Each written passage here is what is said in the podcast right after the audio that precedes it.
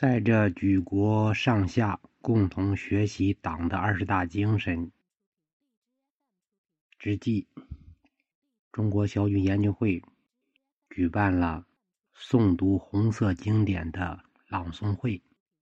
在此，我代表小军研究会的全体同仁，对参加朗诵会的各位艺术家们表示衷心的感谢。对。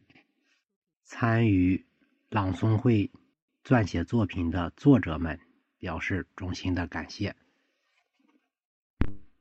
中国共产党提出的传承创新与鲁迅精神、萧军中性都是密不可分的。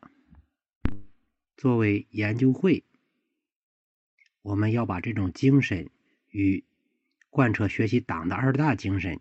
完全融合到一起，使这种红色经典的文学精神传承到我们祖国各地的每一个角落。